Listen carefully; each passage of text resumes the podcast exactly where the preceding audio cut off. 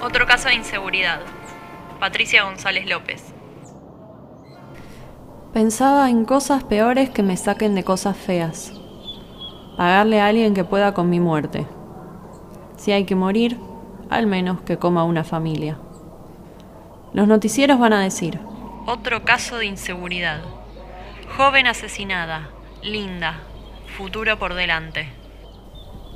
El encargado va a contar que era buena, no molestaba a nadie, que sonreía. El resto va a decir que el pibe que sí merece morir, porque no estudió, porque por suerte no ama, aún sigue prófugo. Aún sigue prófugo. Aún sigue prófugo. Aún sigue prófugo.